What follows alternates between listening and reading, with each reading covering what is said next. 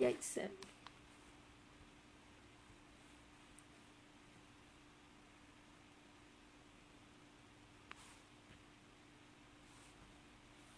Ok, muy bien. Es que estábamos en las plataformas de, de los podcasts que no me había conectado.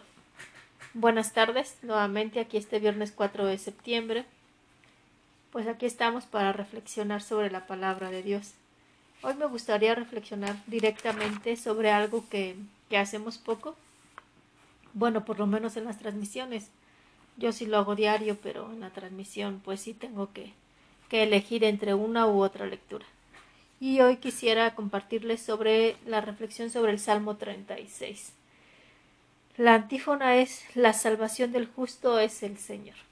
Y les voy a dar lectura. Pon tu esperanza en Dios, practica el bien y vivirás tranquilo en esta tierra. Busca en Él tu alegría y te dará el Señor cuanto deseas. Pon tu vida en las manos del Señor, en Él confía y hará que tu virtud y tus derechos brillen igual que él que el sol de mediodía. Apártate del mal, practica el bien, y tendrás una casa eternamente, porque al Señor le agrada lo que es justo, y vela por sus fieles. En cambio, a los justos los borrará de la tierra para siempre. La salvación del justo es el Señor en la tribulación Él es su amparo. A quien Él confía, Dios lo salva de los hombres malvados.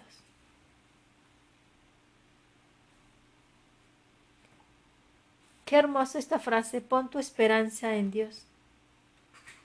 Practica el bien y vivirás tranquilo. Busca en Él tu alegría y te dará el Señor cuanto deseas.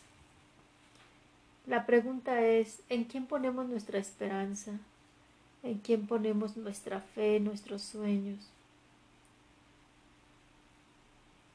en quién ponemos nuestra alegría, quién es nuestra alegría, a quién buscamos no solamente en los momentos fuertes, sino en todo momento, en los momentos de alegría, de esperanza.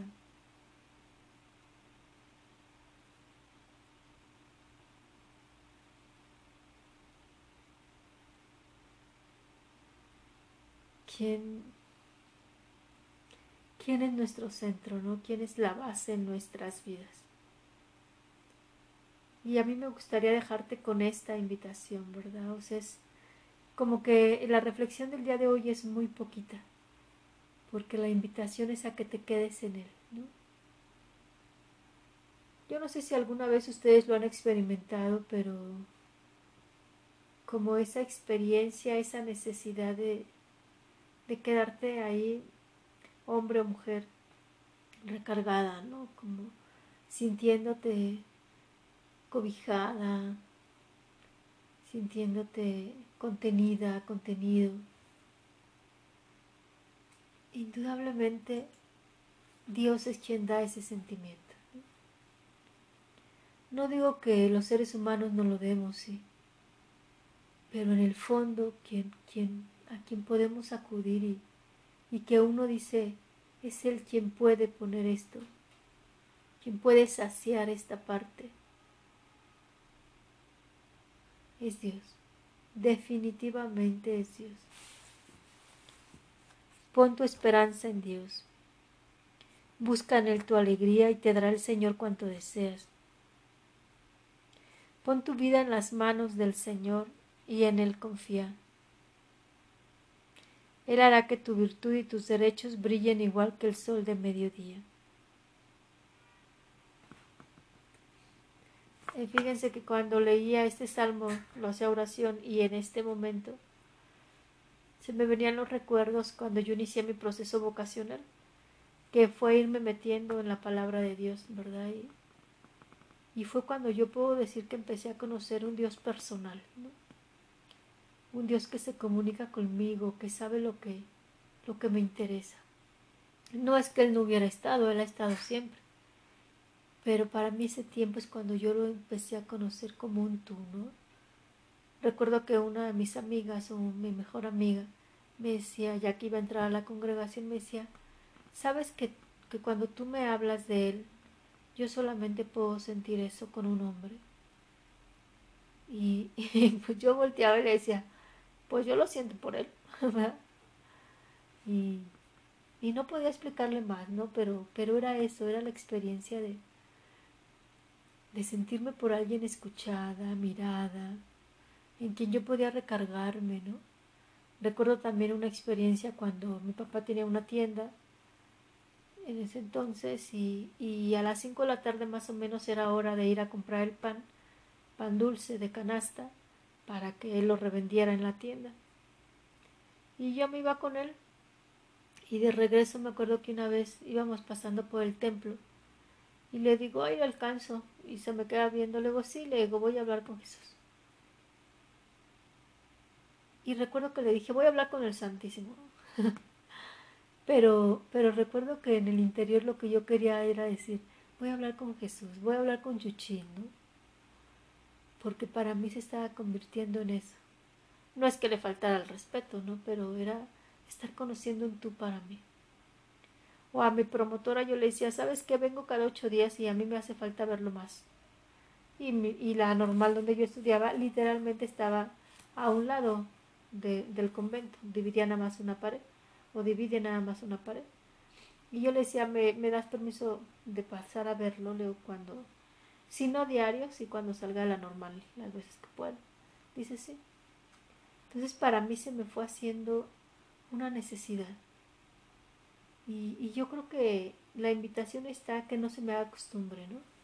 Son 20 años de estar con él y, y quizá puede existir la, la, el peligro, ¿no? De que se me haga costumbre. Pero precisamente cuando empezó lo de la pandemia y que las Eucaristías empezaron a ser virtuales, pues yo sentía, y creo que en algunos de los videos, los audios lo compartí, siento que me quitan al esposo, ¿no? Porque siempre lo he tenido. Y con esta experiencia siento que me lo quitan. Y eso que nosotras nunca dejamos de comulgar, ¿no? A diferencia de tantas personas. Creo que la vida consagrada tuvo esa gracia, ¿no? De, de siempre poderlo tener en el sagrario. Entonces para mí esa es la invitación, que, que tú puedas ir creando esa necesidad, ¿no? De Él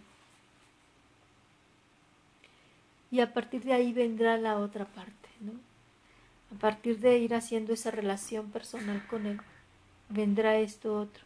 Apártate del mal, practica el bien y tendrás una casa eternamente, porque al Señor le agrada lo que es justo y vela por sus fieles, en cambio a los injustos los borrará de la tierra para siempre. Pues yo no sé si los borrará, ¿no? O sea, porque Dios es Dios. Sin embargo, sí sé que cuando uno se va acercando a Él, em, es algo así como como cuando tienes un plato de arroz y de repente le ves un puntito negro, ¿no? Ves todo lo blanco y ves el puntito negro y, por más que no quieras verlo, lo ves. O como cuando estás en un cuarto oscuro y de repente entra en la luz por la ventana del sol, va alumbrando aquello. Pero conforme lo va alumbrando, empiezas a ver lo que hay en el cuarto.